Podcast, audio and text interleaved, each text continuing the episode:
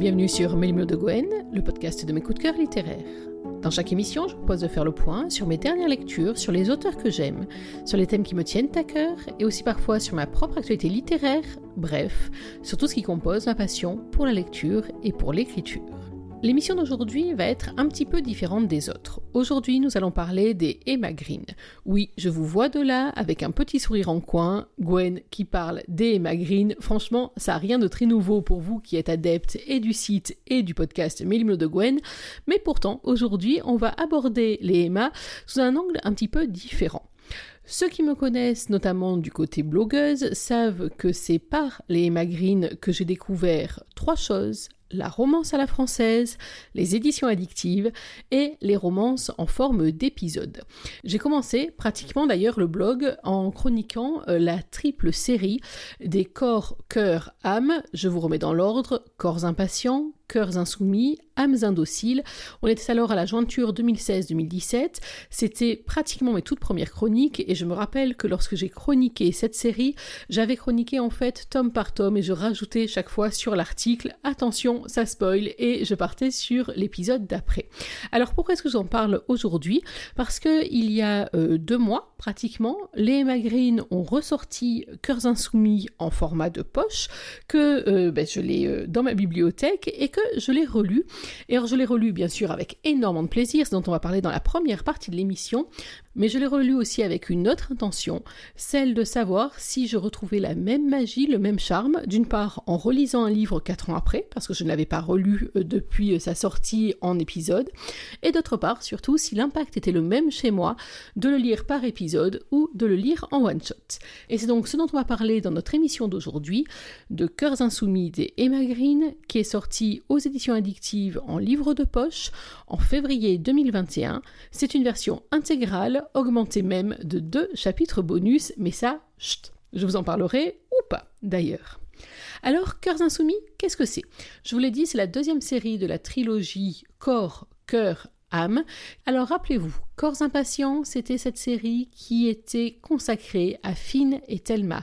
Il était prof de littérature à Columbia, elle était l'une de ses étudiantes, elle venait d'une famille extrêmement dysfonctionnelle, avec une mère, le moins qu'on puisse dire, très très borderline, et la fin de cette série Corps impatients avait déstabilisé pas mal de lectrices, moi la première, je l'avoue, parce qu'au lieu d'avoir une fin claire et nette, on avait une fin sur un événement particulièrement tragique, l'arrestation de Finn, qui était accusé d'avoir tué un homme au volant de sa voiture. Cet homme, c'était le docteur Preston Camden, et si vous vous souvenez, Finn ce moment-là se faisait agresser par la toute jeune veuve de ce pauvre Preston. Elle s'appelle Solveig, et c'était à l'époque une jeune épouse, enfin une jeune veuve, enfin une jeune veuve de 10 jours de mariage. Et si je vous parle de Solveig, ce n'est pas innocent, effectivement, Cœurs Insoumis tourne autour de ce personnage, de Solveig Stone Camden, qui va deux ans après euh, la fin de Corps traverser les États-Unis. Alors elle traverse au volant de sa vieille Chevrolet de Chewy pour se rendre jusqu'à Seattle où va avoir lieu le procès du meurtrier de son mari. Pour ce voyage, elle a décidé, pour des questions essentiellement financières, mais aussi pour des questions pratiques, et puis aussi pour s'en sentir moins seule, de faire du covoiturage. Et son partenaire de crime, ou plutôt son partenaire de virée, c'est Dante, Dante Salinger, qui est, on ne se le cache pas, l'un des personnages dans le top 5 de mes héros préférés de chez les Emma Green. Alors oui, je sais, j'en change très souvent dans ce top 5, mais je vous jure que avec Vadim et Tristan, il n'y a pas de doute, Dante, c'est vraiment l'un de mes personnages masculins préférés pour plein de raisons, certaines dont je vais vous parler tout à l'heure et d'autres que je vous laisserai découvrir par vous-même. Après cette première présentation, les adeptes de Mille de Gwen, le podcast, savent ce qui les attend. Et oui, c'est l'heure de la lecture. Alors, j'ai pas exactement pris le chapitre de la rencontre, quoique on s'en rapproche. J'ai choisi de vous lire le chapitre 3, qui est un chapitre juste après la rencontre entre Dante et Solveig, mais c'est un chapitre qui pose pas mal quand même le décor et qui nous permet d'en savoir un petit peu plus. Alors, à savoir, tout le roman est écrit du point de vue de Solveig exclusivement. C'est dans les bonus qu'on va retrouver le point de vue de Dante, mais là encore, je ne vous en dis pas plus. Et donc, là, bien sûr, c'est Solveig qui a la parole pour ce chapitre 3 au nom évocateur, complètement bouché. Et Boucle d'Or, on est au milieu d'une route, pas au café du coin. La jolie provinciale, probablement venue tenter sa chance à New York en quittant son patelin perdu au milieu de nulle part, sursaute. tire sur la laisse de son cardin, puis décampe avec sa copine Boulotte en lâchant un rire strident. C'est le problème dans cette ville. Compliqué d'y entrer, difficile d'en sortir, impossible d'y circuler.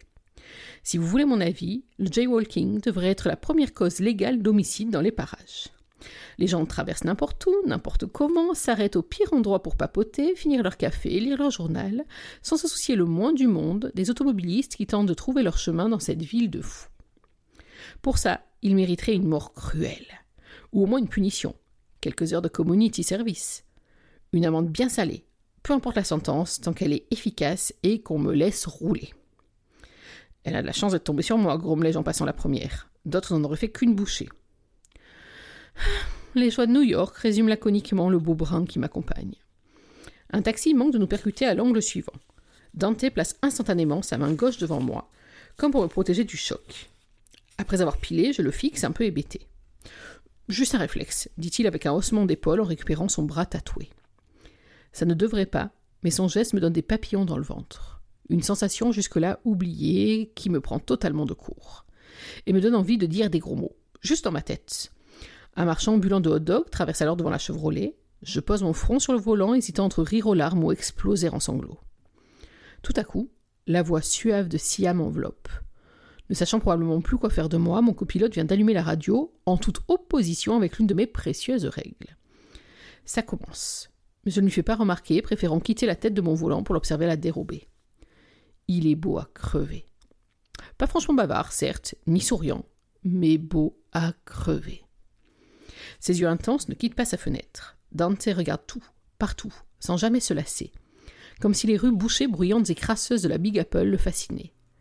L'inconnu au regard noir profond dégaine son appareil photo, prend quelques clichés, puis le repose à ses pieds. C'est comme ça que j'apprivoise les choses, plutôt que me braquer, murmure sa voix rock. Tu devrais peut-être essayer. Évidemment, je me suis trompé trois fois de sortie entre Triborough Bridge, Hardham River et le New Jersey.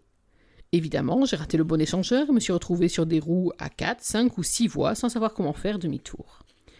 Finalement, Dante a daigné s'intéresser à la question où j'ai simplement daigné me fier à son sens de l'orientation clairement supérieur au mien. Et à nous deux, nous avons réussi à rejoindre l'Interstate 80 en direction de Cleveland, qui, évidemment, à 2 heures de l'après-midi, est complètement bouché. Tu me prêtes ton appareil, fais-je en grinçant les dents. J'ai sérieusement besoin d'apprivoiser quelque chose, là.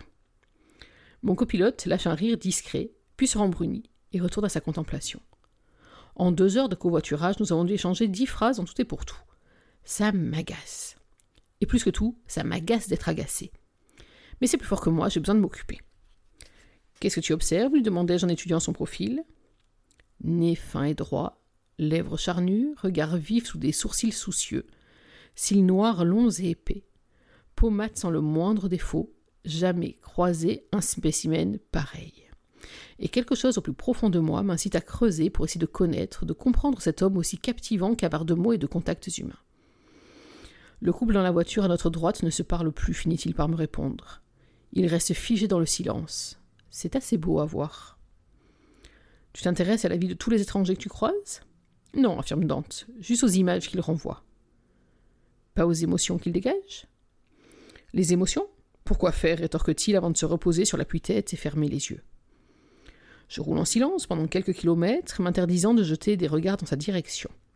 Je m'offre quelques passes droits, surtout quand je suis à l'arrêt. En redémarrant, je roule sur un nid de poule qui fait couiner la carcasse de la chéouille. Coup d'œil à droite, mon mystérieux passager ne rouvre pas les yeux mais étire sa nuque comme si elle était douloureuse. Puis il croise ses bras tatoués derrière sa tête, juste histoire que je vérifie à quel point ils sont musclés. bon, lançai-je en me raclant la gorge. Je ne sais rien de toi, Dante. Exact, souffle-t-il sans pour autant ouvrir les yeux. On pourrait partager un peu plus, se dévoiler pour apprendre à se connaître, tu ne crois pas? Je ne crois pas, non. Ses iris noirs me fixent un instant, puis me quittent. Son ton n'avait rien d'agressif, mais il était déterminé. Du genre, tu peux toujours essayer, tu n'obtiendras rien de moi.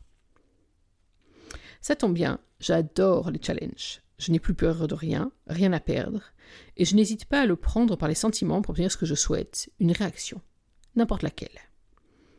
Je m'appelle Solveig, j'ai 25 ans, je suis veuve, presque à découvert, et même mon ficus m'a lâché la semaine dernière. Bingo L'homme à ma droite se redresse sur son siège. Il est clairement déstabilisé. Peut-être ressent-il de la compassion, mais il ne montre rien, ou presque. Je suis désolé. Sommaire, clair, précis, sans sentimentalisme inutile. Tu n'y es pour rien, lui souris-je, mais c'était un sacré beau ficus. Un infime sourire s'esquisse sur ses lèvres, puis se fait la malle. J'ai définitivement affaire à un dur à cuire. Et demandai-je en m'attendant à ce qu'il se dévoile à son tour. Tu sais déjà que je suis photographe, que j'ai des origines italiennes, d'où mon prénom, et que je ne suis pas un serial killer. Sur ce, il s'installe à nouveau confortablement contre son siège, croise les bras sur son torse et ferme les yeux, comme si ces fausses révélations allaient me suffire. Ce dernier point reste à prouver. Pardon dit-il en plissant les yeux dans ma direction. Rien ne me dit que tu n'es pas un Ted Bundy, un Dennis Rader ou un Gary Ridgway en puissance. Tu t'y connais sacrément en serial killers, lâche-t-il impressionné. Ça ne répond pas à ma question. Tu es toujours entière, non? Tu es peut-être en phase d'observation, fais-je remarquer. C'est vrai, j'hésite entre la tronçonneuse et l'acide. Je peux choisir ou émettre une troisième proposition ajoutai-je en riant. Dante monte le son de la radio et reprend sa position, comme pour me signifier que la conversation est terminée. À cet instant, les mots s'échappent de ma bouche sans que je parvienne à les arrêter. Je crois que certains hommes ne font des mystères que pour mieux attirer l'attention. D'où sort cette connerie? Aucune idée, et je m'en veux presque de chercher autant à creuser, de le provoquer ainsi. Mais quelque chose m'y force. Quelque chose qui m'échappe totalement, et je n'aime pas ça. Il éteint la radio. Son regard me fixe plus longuement cette fois, me jauge un bon moment, puis descend sur mes lèvres. Je déglutis difficilement et suis presque soulagé lorsqu'il me quitte pour l'exposer sur la route. Si je voulais attirer l'attention, je saurais exactement comment le faire, riposte-t-il enfin de sa voix grave. Je ne voulais pas. Euh, je veux dire, je me suis mal exprimé, m'excusai-je à moitié. Je n'aime pas qu'on me pose trop de questions, c'est tout. C'est noté. Je m'ordonne intérieurement de ne pas relancer la conversation, de m'arrêter là, d'éviter de faire fuir la seule personne assez folle pour vouloir faire ce road trip avec moi. Mais là encore, ma langue se délie de façon incontrôlable. Dante, tu as conscience qu'on va passer plusieurs semaines enfermé dans ce stade ferraille? Oui. Et? Et je n'ai rien contre le silence. Il tourne à nouveau son visage vers la fenêtre, mais pas assez vite pour dissimuler son sourire. Qu'est-ce que tu caches, Beaubrun Et pourquoi est-ce que je cherche tant à le savoir? Ce road trip a démarré il y a trois heures seulement, mais il m'aura déjà appris quelque chose. On a beau les haïr, les bouchons peuvent nous faire faire de belles rencontres. Voilà plus d'une heure que je fais quasiment sur place, berçant contre mon gré le sommeil paisible de mon compagnon de voyage. Sur la file d'à côté, dans la civique blanche qui joue au chat et à la souris avec ma cheville, trois gamines blondes comme les blés s'amusent à me faire des grimaces depuis la banquette arrière. Leur mère met un peu de temps à s'en rendre compte, tente de les réprimander d'un doigt accusateur et pointé vers l'arrière, mais lâche rapidement l'affaire en réalisant que je me comporte bien plus mal que ses filles. Les grimaces, ça a toujours été mon truc. Madame effarouchée se laisse alors doubler pour éloigner sa progéniture de mon influence néfaste. Et je me retrouve au coude à coude avec une rousse flamboyante qui chante à tue-tête en se prenant pour Marie à Carré. Sa vitre est entr'ouverte, la mienne aussi, vieux cause oblige. Nos voix s'accordent sur quelques mètres jusqu'à ce que mon copilote se réveille et me grommelle de changer de répertoire. Malheureusement pour moi, les astres l'entendent et ma collègue de Girls Band emprunte la sortie avant la fin de Always Be My Baby. Plus personne pour m'accompagner, murmurai-je pour moi-même. Littéralement. Je ferais la route seule, ce serait pareil. Tu parles d'un covoiturage Le doux vrombissement d'un moteur puissant me fait tourner la tête. Au volant de son SUV luxueux, caché derrière ses lunettes de soleil prétentieuses, un homme en costard se fait mousser en me doublant à plusieurs reprises. Toujours la même danse. Nous roulons côte à côte en nous jaugeant, lui plus que moi, même si je rentre dans son jeu. Puis l'orgueilleux gagne quelques mètres, avant de n'avoir d'autre choix que ralentir et l'apparaître dans mon rétroviseur et ce sourire arrogant qui me hérisse le poil. Sale con. Je déteste les hommes qui se croient tout-puissants. Et pourtant, j'ai consciencieusement choisi un mâle protecteur pour m'accompagner sur la route. L'ironie de la situation ne m'échappe pas. Lui ne fait pas de mystère, grogne soudain la voix rocailleuse Dance, mais pas de doute, il cherche à attirer ton attention. Mon copilote a repéré le con en question, et ne semble pas l'apprécier plus que moi. Je crois que j'ai enfin rencontré l'homme de ma vie, commentai-je en riant jaune, alors que mon bel inconnu s'étire. Il fait mille degrés ou c'est moi? La clim était spécifiée dans l'annonce, non marmonne-t-il en bidouillant les boutons HS. Elle m'a lâché hier, m'excusai-je à demi-mot, mais ça va, ça vient, elle ne devrait pas tarder à se relancer. Le brin ténébreux n'insiste pas, il me tend sa bouteille d'eau, Je le remercie vaguement, bois trois gorgées étonnamment fraîches et l'allurant. Il se désaltère à son tour et bêtement l'idée que nous ayons posé nos lèvres sur le même goulot me déstabilise. Puis Dante s'empare à nouveau de son appareil photo et prend des clichés du gros lourd qui revient à la charge dans son SUV. L'homme semble surpris d'être espionné ainsi et décide de lever un peu le pied pour rester à distance. Ta prochaine victime, ironisai-je. On n'a pas déjà établi qu'il s'agissait de toi, souffle l'insolent. Tronçonneuse ou acide alors? Pas encore décidé, il faut dire que les deux me tentent tellement. Le trafic semble miraculeusement se fluidifier sur quelques kilomètres, faisant entrer un peu d'air dans l'habitacle étouffant de la Chevrolet. La vitesse me redonne de l'énergie, mille interrogations me traversent à nouveau l'esprit, dont une question en particulier qui me brûle les lèvres. Pourquoi Seattle? Dante me fixe son regard aussi noir qu'intense puis détourne les yeux. Je réitère ma question, il se mure dans le silence. Alors que je la pose pour la troisième fois, il daigne enfin répondre du bout des lèvres. Pourquoi pas? Réponse un peu trop évasive, même pour quelqu'un qui n'aime pas se livrer. Je cultive le mystère, tu te souviens rétorque-t-il en souriant au loin? Et si tu cultivais un peu moins et parlais un peu plus proposai-je en lisant le panneau lumineux qui indique de nouveaux ralentissements à deux kilomètres dû à un accident. Je maudis cette foutue route, cette foutue clim qui m'a abandonné et transforme mon débardeur en serviette éponge, et cette foutue curiosité qui m'empêche de me contenter de son silence. Je ne suis pas bavard, Solveig, il va falloir t'y faire. Et je ne renonce pas facilement, Dante, il va falloir t'y faire. Il y a trois heures et demie, nous étions de parfaits inconnus l'un pour l'autre. Je me serais probablement retourné en le croisant dans la rue, ça se serait arrêté là. Mais le destin, ou mes plans foireux, nous a réunis dans cette voiture et voilà le résultat. Le brun ténébreux et la blonde culottée se défient ouvertement, un sourire impertinent aux lèvres juste pour le principe. Ça ne fonctionne pas comme ça.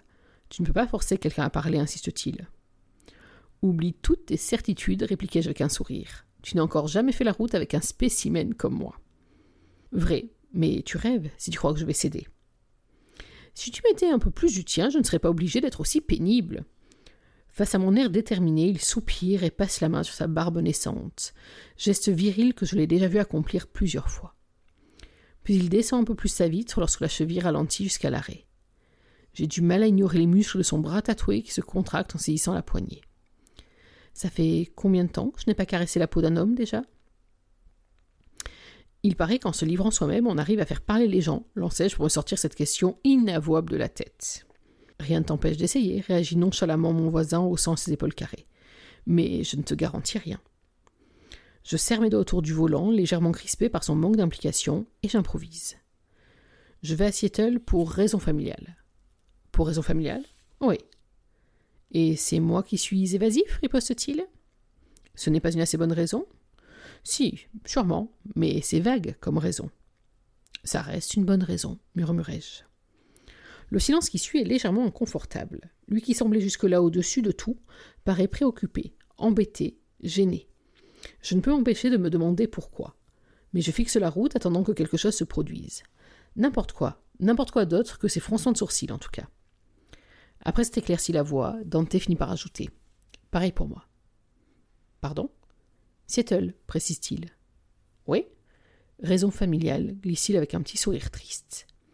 Son visage aux lignes parfaites se tourne à nouveau vers le paysage et je lui souffle un merci en repassant la première.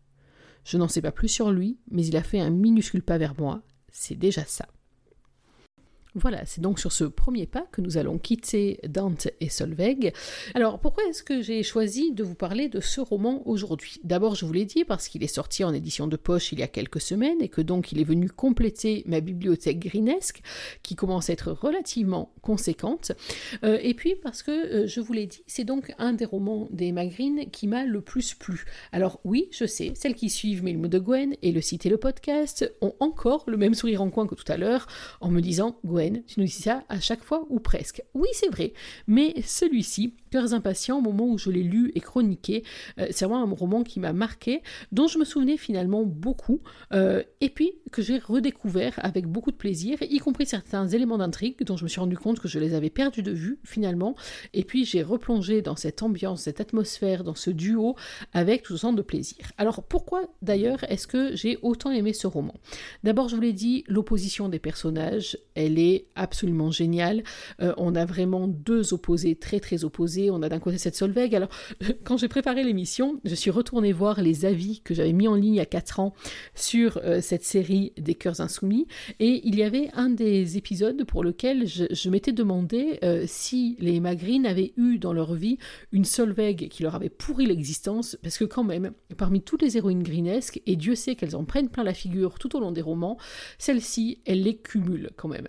Alors, je vais pas vous en dire plus, parce que ça serait beaucoup trop, mais quoi qu'il en soit, c'est vrai qu'à beaucoup de reprises, j'ai eu le cœur absolument fracassé pour cette pauvre Solveig, pour tout ce qui lui arrivait, et j'étais vraiment heureuse pour elle de savoir que, à défaut de pouvoir moi la prendre dans les bras pour lui faire un gros câlin et pour la consoler un petit peu, il y avait ce Dante qui, l'air de rien, comme ça, avait toujours, alors vous avez vu là dans, le, dans la scène que je vous ai lue, la bouteille d'eau à disposition, l'épaule pour pleurer, le mot pour arriver à relancer la machine, euh, qui s'est autant respecté les silences, les absences, que au contraire être présent discrètement quand il y en a besoin. Bref, c'est vrai que le binôme fonctionne très bien et que cette héroïne, c'est une des héroïnes que j'aime le plus. Ensuite, bien sûr, il y a Dante. Alors Dante, c'est vrai que ça fait partie euh, de ces héros que j'adore chez les Magrines. J'adore son côté très sombre. J'adore aussi ce phénix qui le représente, et qui est d'ailleurs son surnom tout au long du roman. Euh, ce phénix qui va renaître de ses cendres, de toutes les cendres qu'il a accumulées tout au long de sa vie. Il en renaît par moment difficilement, mais c'est vrai que chaque fois que Solveig va le tirer un peu hors de sa zone de confort, il fait des bons en avant. Et puis c'est un homme que j'aime beaucoup pour son sens des responsabilités, euh, que j'aime beaucoup aussi pour sa fougue, pour sa lumière et ses ombres. Bref, c'est vraiment l'un de mes persos préférés. J'ai beaucoup aimé aussi les thèmes qui sont abordés dans ce roman. Alors là encore, je ne vous en parle pas, mais euh, ils font fonctionner l'intrigue et euh, ils ont euh, permis, là encore, d'aborder à travers une, une, romance qui est très très sexy, une romance où on rit aussi, où on sourit pas mal, où les cœurs crépitent. Ça permet d'aborder des thèmes de société relativement complexes et c'est vrai que j'aime beaucoup cette façon de faire, d'entremêler comme ça des éléments qui vont renforcer le suspense c'est renforcer aussi euh, l'addiction euh, à la lecture. Et puis, dernière raison pour laquelle j'ai aimé ce roman, c'est qu'il s'intègre avec beaucoup de talent dans cette trilogie, donc corps, cœur, âme, puisque on va voir réapparaître à tel ou tel moment Finn et Thelma, et qu'on va déjà avancer, annoncer euh, la suite, et qu'en plus ça a été fait avec beaucoup de talent. Je me rappelle qu'à l'époque, quand j'avais lu le roman par épisode, le personnage qui va entamer la trilogie suivante, déjà, j'avais très très très envie de la connaître davantage. Alors ça, c'est pour les raisons pour lesquelles j'ai aimé ce roman. Et maintenant, le cœur de la question, one-shot ou série? Eh ben, j'allais dire les deux. Non, je m'explique, c'est une réponse un petit peu balancée, donc je m'explique.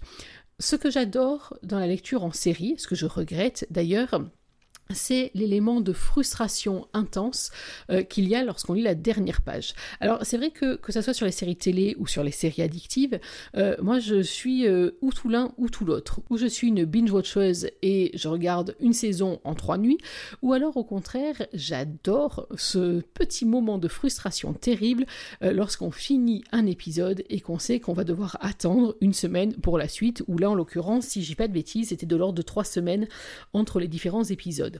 Alors imaginez-vous à l'époque, minuit, je commence à rafraîchir ma page Amazon frénétiquement, minuit 5, le Saint Graal arrive, à ce moment-là mon mari sait qu'il peut jeter l'éponge, que je ne suis plus disponible pendant l'heure et demie à suivre, et aux alentours de 1 heure, 1 heure et demie, 2 heures du matin en fonction de la longueur, grand cri de frustration, un non mais non mais non c'est pas possible, elle va pas me comme ça, généralement un petit message Amazon pour dire ce que j'avais pensé du tome, dans la foulée un petit message aux auteurs pour leur dire à quel point je les déteste et à quel point j'aime les détester, et ensuite la machine commence à turbiner pour les trois semaines suivantes en se disant mais qu'est-ce qui va lui arriver ensuite. Ça, les adeptes des séries, notamment des séries addictives, alors bien sûr celle d'Emma Green, mais aussi celle de Chloé Wilcox, c'est aussi celle de Rose Baker, et celle de Louise Valmont, et celle de Livestone, et j'espère que je n'oublie personne, les filles, si j'oublie d'entre vous, pardon, pardon, pardon, c'est vraiment euh, contre mon gré, mais ça, c'est vraiment un des mécanismes que j'adore dans la série.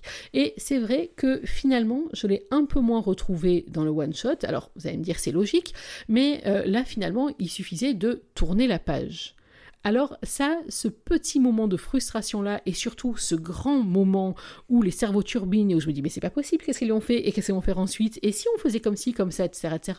Et surtout, pour me rendre compte trois semaines après que dans la plupart des cas, je m'étais complètement trompée dans le rebondissement qui allait euh, découler euh, de la révélation, ça c'est l'élément qui m'a un petit peu manqué. Après, c'est vrai que à l'inverse, j'ai beaucoup aimé lire ce roman tout d'une traite tomber sur ces différents rebondissements. Alors certes, tourner la page et aller au chapitre suivant pour enchaîner immédiatement, mais j'ai trouvé que en tout cas, ça relevait d'une très grande fluidité.